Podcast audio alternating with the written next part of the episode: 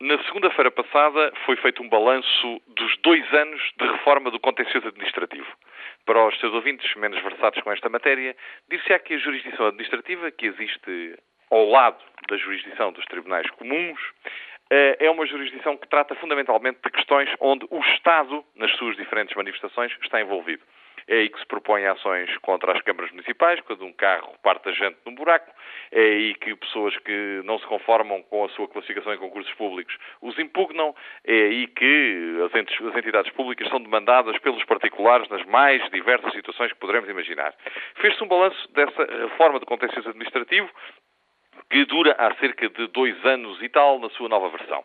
E a conclusão é quase sempre a mesma quando se fala de justiça. Estamos perante uma situação desesperada, um engarrafamento de processos à imagem do que se passa nos tribunais de comércio, em tribunais aqui de comarcas limítrofes, como por exemplo Sintra, onde de facto estamos com um trânsito caótico. Temos as nossas próprias filas de espera na justiça.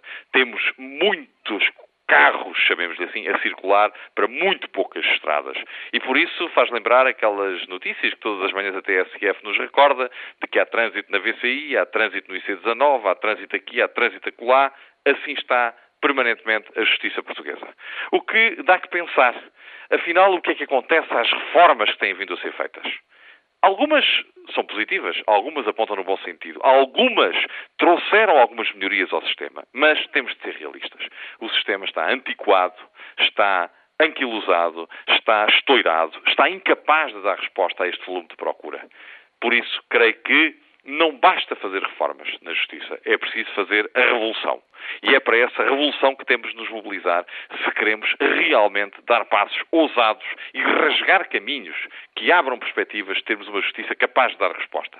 E vem isto a propósito, e com isto terminaria, de um assunto que agora naturalmente irá dar muita polémica e que tem a ver com a disputa entre o Gil Vicente e o Belenenses para saber quem efetivamente ficará na Primeira Liga ou se eventualmente ficarão os dois, solução salomónica, de qual também se fala. Não tomo partido no assunto, não conheço o problema, não faço qualquer comentário acerca do fundo da questão. Mas ontem eu ouvi a discutir esta matéria que é realmente muito importante. É ou não é lícito que a FIFA imponha que não se recorra aos tribunais judiciais para dirimir questões desportivas como esta? E eu estava a pensar que há uma resposta de ordem teórica, de ordem pura, que nos indica que, com certeza, ninguém pode ser privado de recorrer aos tribunais. Mas, ao mesmo tempo, assaltou-me um outro pensamento. Se os tribunais começam a decidir quem é campeão, então estaremos em 2006 a comemorar o campeonato de 1999 ou de 2000. Isto é um cenário um pouco dantesco. Fazer a festa não após o término do último jogo ou do jogo que dá o título, mas quando uma sentença transitar em julgado.